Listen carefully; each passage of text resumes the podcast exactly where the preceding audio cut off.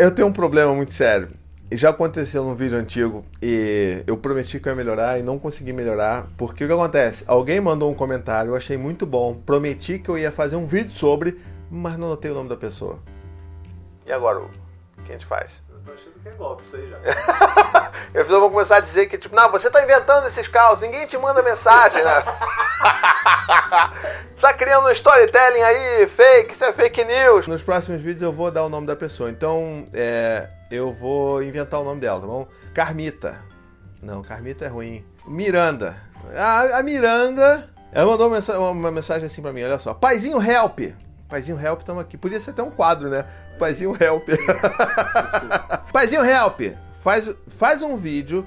Não sei se tem algo específico. Já procurei e não achei. Então provavelmente não tem. E por isso que eu tô gravando.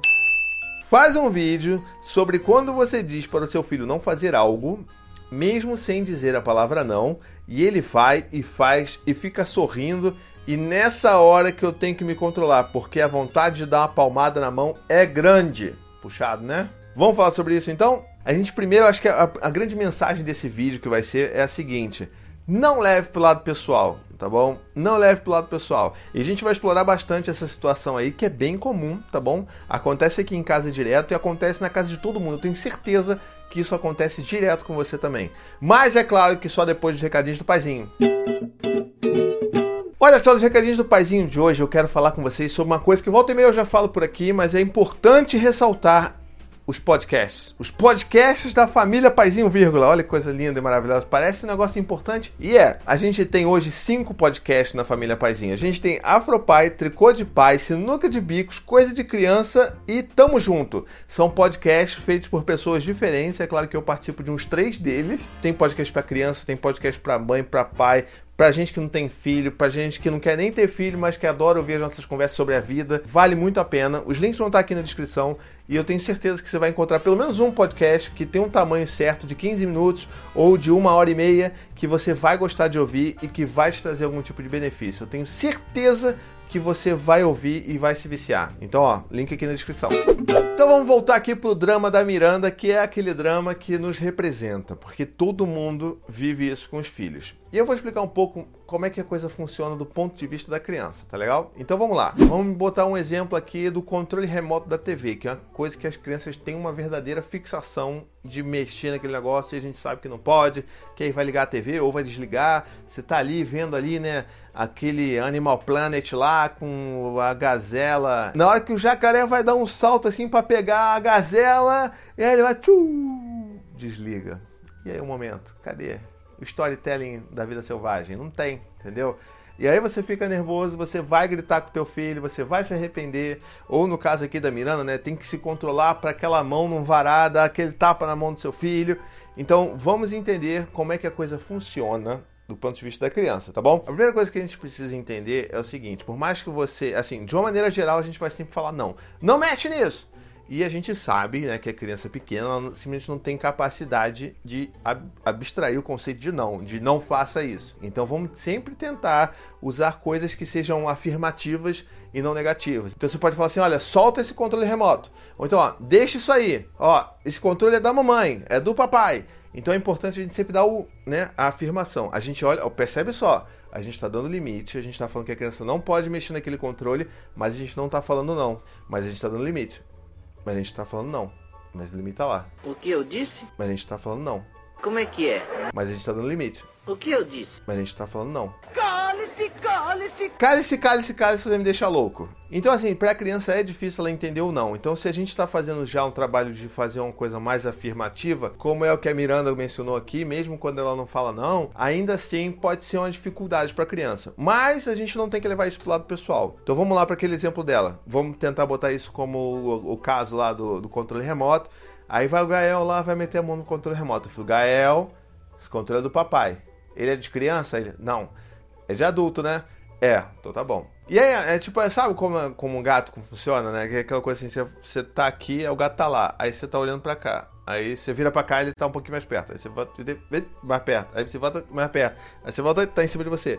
Então com a criança, você vai olhar. Ó, isso aí é de adulto, hein? Tá legal? Aí você para, vai trabalhar. Aí daqui a pouco você olha pro lado e tá o Gael ali, ó. Tipo, com a mãozinha assim, ó, Gael, aí ele, ah, tirou.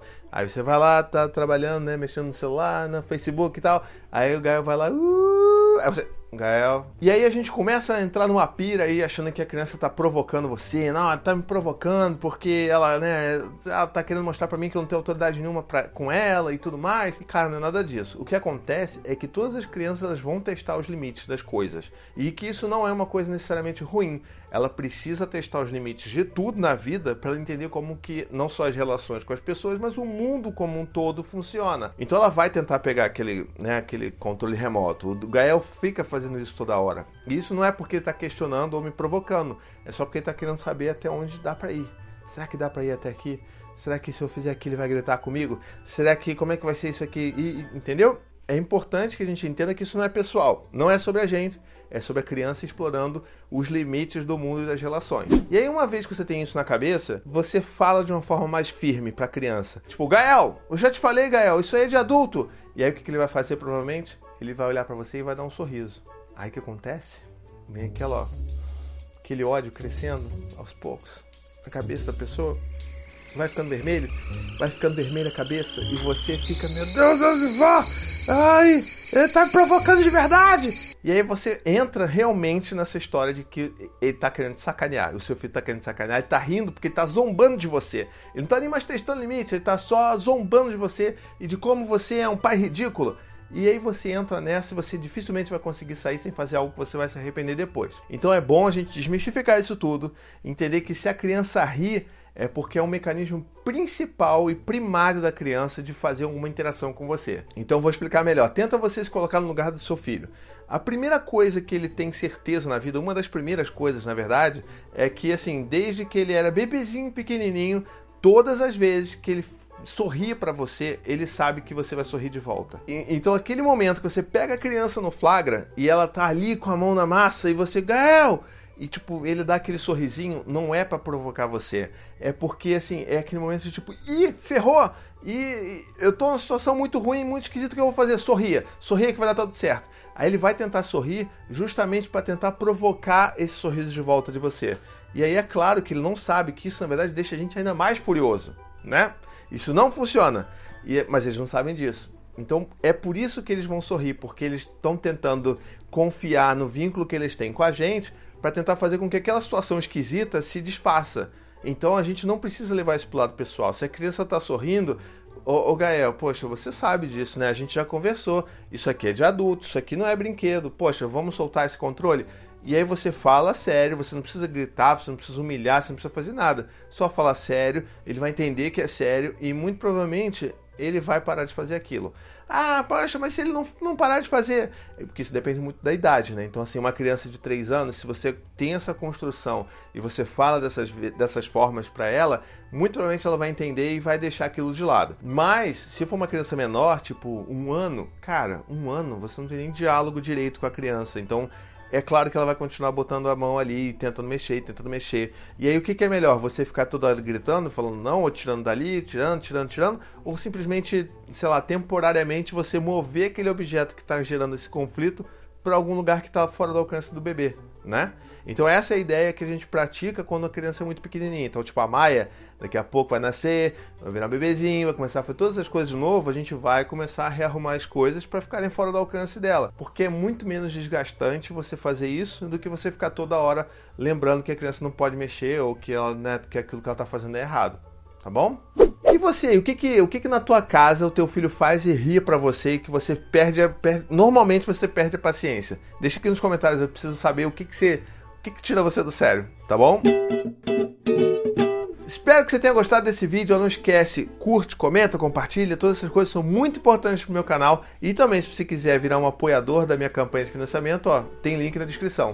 Um beijo, até a próxima e tchau, tchau. To the 25 senators who just voted against U.S. veterans and their families, you flip flopped, voted no on the Honoring Our Pact Act. You know it provides medical help to vets, makes amends to veteran families who lost children to recklessness. You voted yes just days ago. Why the flip flop? Don't put politics ahead of vets and their families. To everyone listening, contact your United States senators today. Demand they vote yes. Make the Honoring Our Pact Act law now. Paid for by SO.